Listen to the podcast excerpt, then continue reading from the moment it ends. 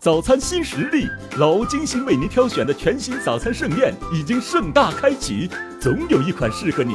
现在打开音频条上购物车，满一百九十九狂减一百，赶快唤醒你的身体活力吧！大家好，欢迎您继续收听老欧讲答案。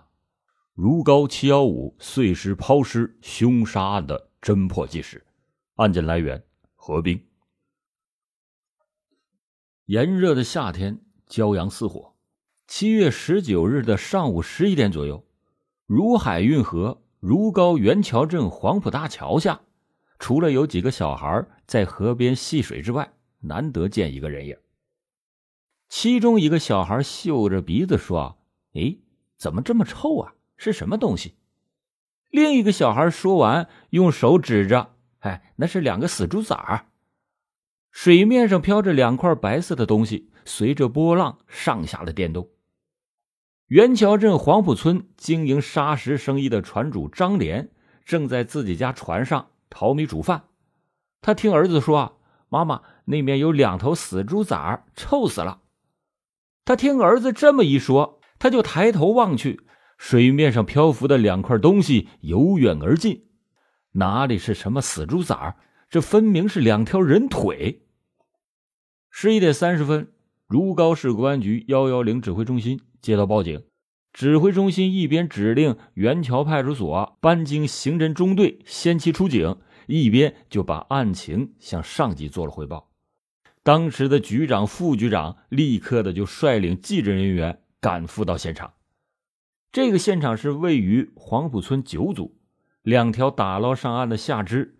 被一条三角裤绞缠着连在了一起，发出的阵阵恶臭，表明这尸块已经开始腐烂，估计进水的时间已经有三四天。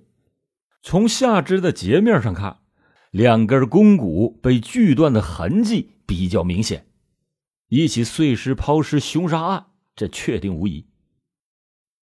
临时专案指挥部迅速的成立，根据现场初步的勘查结果。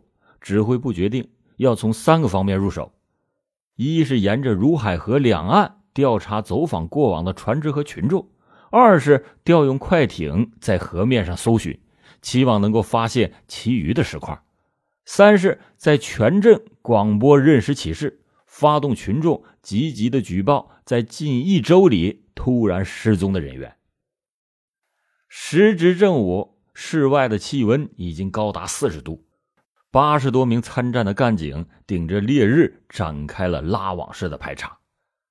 根据过往的船只反映，前几天河水一直由北往南流淌，案发的当天早晨河水才改为逆向。尸块最初是来自哪里，一时是没有办法确定，他们只好是以黄埔大桥为中心南北来回的查找。两个小时过去以后。两只遮隐在芦苇丛中的塑料编织袋终于被他们发现。袋子虽然还没有打开，但是那特殊的恶臭已经表明，袋子里边装的一定是尸块。尸检还没有开始，走访组就接到打来的电话。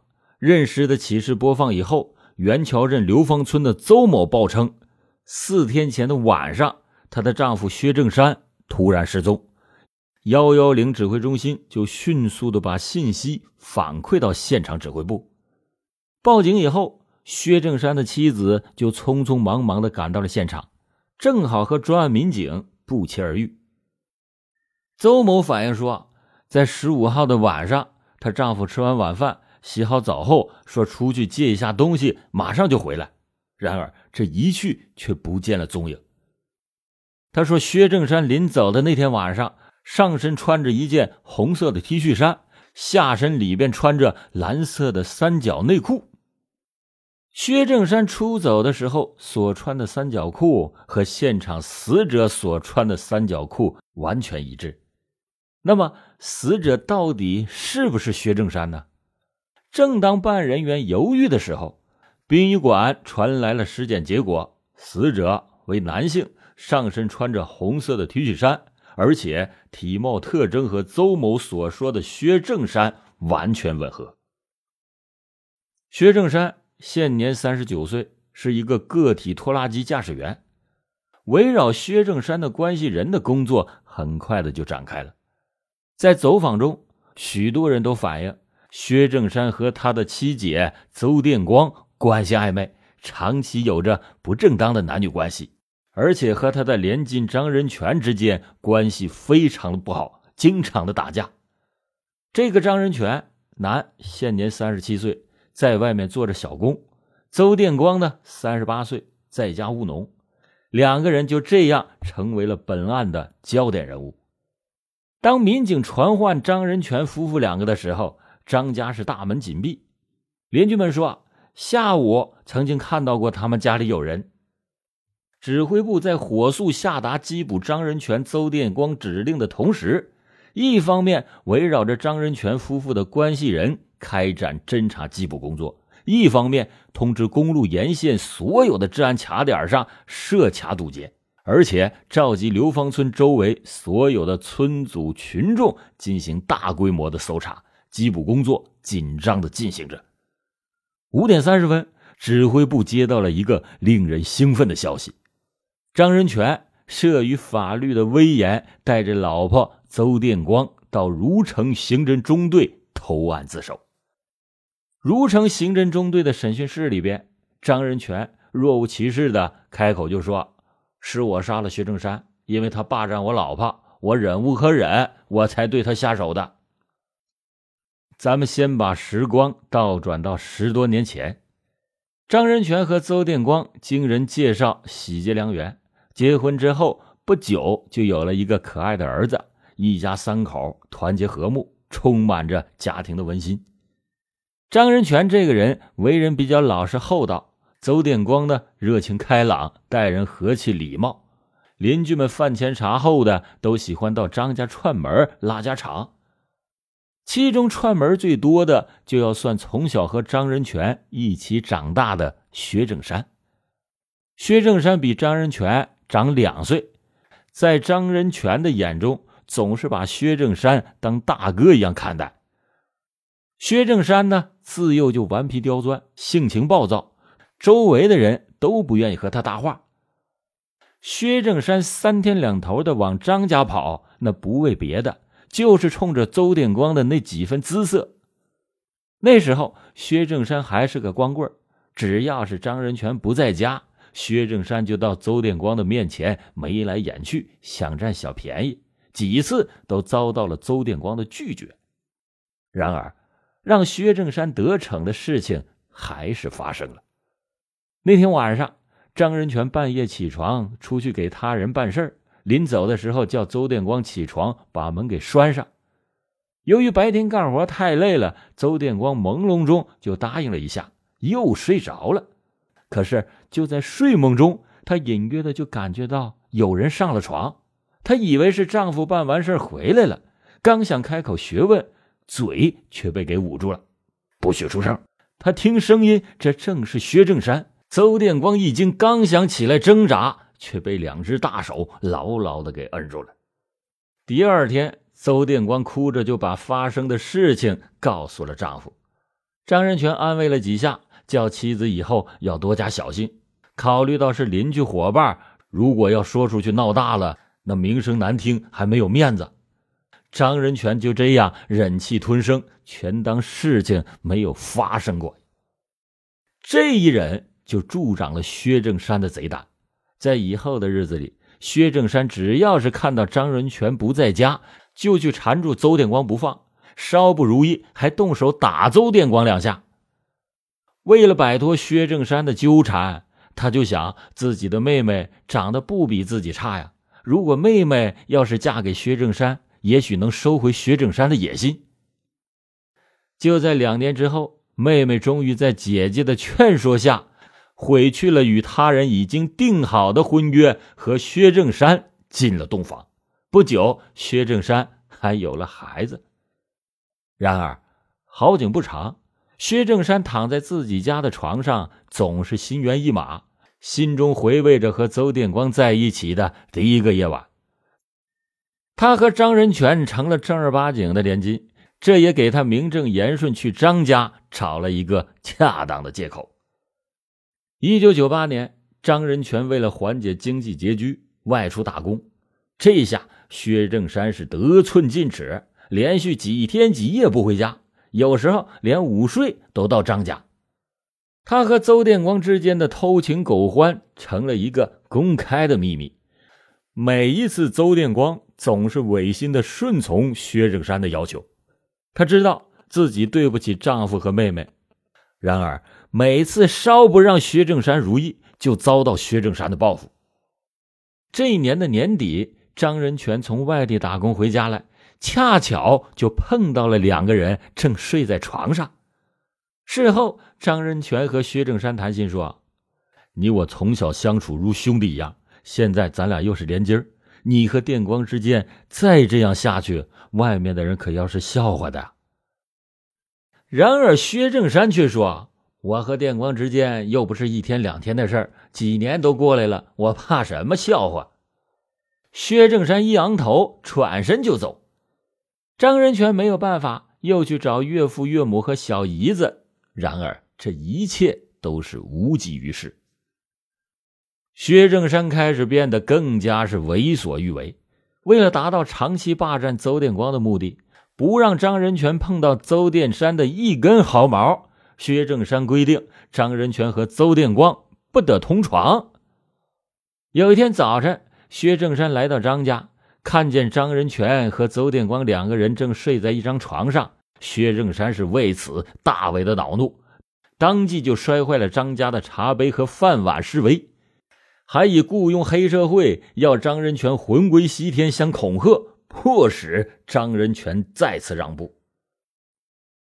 七月十五日这天晚上，薛正山在自己家吃完晚饭，洗完澡，跟老婆讲他要出去借一下兰珠的绳网，这一去他就踏上了不归之路。他骑着自行车来到了张家，邹殿光刚好吃完晚饭，按照惯例，两个人不久就上了床。到了八点多的时候，张仁全从他的岳父家吃完晚饭回到家里，当时薛正山和邹殿光正躺在床上，张仁全呢也想上床睡觉，薛正山偏偏不让，两个人就再次的动手打到了一块。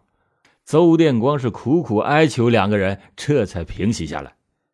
张仁全自然是闷闷不乐，一个人独自睡到了东房。他躺在床上辗转反侧，越想越觉得自己窝囊，迟早自己会被薛正山给害死。与其这样，还不如自己早点下手。到了半夜十二点，张仁全就悄悄的起床，拿出了预先准备的铁锤、起子和水果刀。此时的薛正山正张着大嘴打着呼噜，张仁全连犹豫都没有犹豫，举起了铁锤，对着薛正山的头部，把十多年来的仇恨一下子发泄了出来。锤子是重重的落下，黑暗中的薛正山啊的一声，本能的就弹坐了起来。张仁全是怒目圆睁的说：“今天不是你死，就是我死。”说完。还没等薛正山反应过来，第二锤又重重的落了下来。紧接着，张仁全又用起子、水果刀分别的捅进了薛正山的腹部和颈部，鲜血一下子溅满了蚊帐、床单和枕头。见到两个人又打了起来，邹殿光哭着用手去拉张仁全，但是怎么也拉不开，他就干脆下床出门，跳进了临近的小河。张仁全紧跟着也就追了出来，从后面紧紧的把他给抱住，拉他上了岸。邹殿光赌着气，连夜的赶回到娘家。张仁全再次回到家里的时候，发现薛正山躺在床上，已经是一动不动，咽了气儿。他就慌忙的先把尸体藏到了自家东边小河的水草中。然后回家，再把沾有血迹的衣服、枕头、鞋子等用塑料袋装好，连同薛正山骑来的自行车扔到了离家四里多远的长满了杂草的河中。做完了这一切，天已经开始放亮。张仁全又赶紧清洗蚊帐、凉席，清扫现场遗留的血迹。他整整的在家里边忙了一天。十六日的这一天晚上，他开始坐立不安。总觉得这尸体藏得太近，容易暴露。到了晚上十点，他下到河里想把尸体给移走，但是由于心慌，加上尸体已经在水中浸泡了一天，无论他怎样搬翻，他都拉不动。他就索性的从家中拿来了锯条，从尸体的腹部、大腿两个地方把尸体锯成了三块，装进了三只塑料编织袋里边。每只袋子里边又加装了几块砖头，用自行车分两次驮运，把尸块抛进了如海运河。他想让尸块永远的沉到河底，薛正山失踪就成为了一个解不开的谜案。第二天。他用公用电话冒充薛正山的声音和口气打电话给小姨子，说自己想出去走一段时间，要他别担心，也别寻找。张仁全是聪明一世，糊涂一时，他惶惶不安，到了最后还是东窗事发。十九日那天，当他听到警笛的呼叫声，看到了一个个身穿警服的公安民警，尤其是听到广播中播出的认尸启事。他就心虚害怕起来，赶紧找到了邹电光。邹电光看他那副慌张的神情，知道发生了什么事情。原来丈夫说薛正山那天晚上挨打负伤，骑车外出，这全都是骗他的。两个人就没有再说什么，一起骑着车来到了如城的刑侦中队。从报案到接案，一直到破案。公安机关仅仅用了六个小时。面对着公安民警的讯问，张仁全镇定自若，毫无掩饰。他说：“啊，除掉了薛正山之后，他是如释重负，感觉到特别的舒心，出了这口怨气。”当办案民警问他：“你知不知道这一时冲动带来的后果，对你的父母和孩子造成什么样的影响？”的时候，张仁全当时是伤心的流下了眼泪。他说：“他爱自己的老婆，也疼爱自己的孩子，更想念年迈的父母。他对不起父母和孩子，对邹电光所做的一切，他不责怪他。那不是邹电光的过错，一切都是薛正山惹的祸。当然，薛正山是违背了伦理道德，理应是受到社会的谴责。自生自灭的结果，印证了‘玩火者必自焚’的训语。”如果当时邹电光从一开始就坚强的拿起法律的武器，勇于抗争，不迁就顺从，也许就不会有这十多年的藕断丝连。在刘芳村，全村人只要是认识薛正山的人，谁都知道薛正山和邹电光之间有着不寻常的关系。许多人都意味深长的说：“啊，张家后面的马路专门是为薛正山修的。”而张仁全和薛正山之间经常的是吵骂打架，可以说是无人不知，无人不晓。咱们没有理由责怪邹薛两人父母的纵容，但是基层的组织是不是早已经预见这一个潜伏已经很久的隐患了呢？张仁全的所作所为令人是哀其不幸，怒其不争。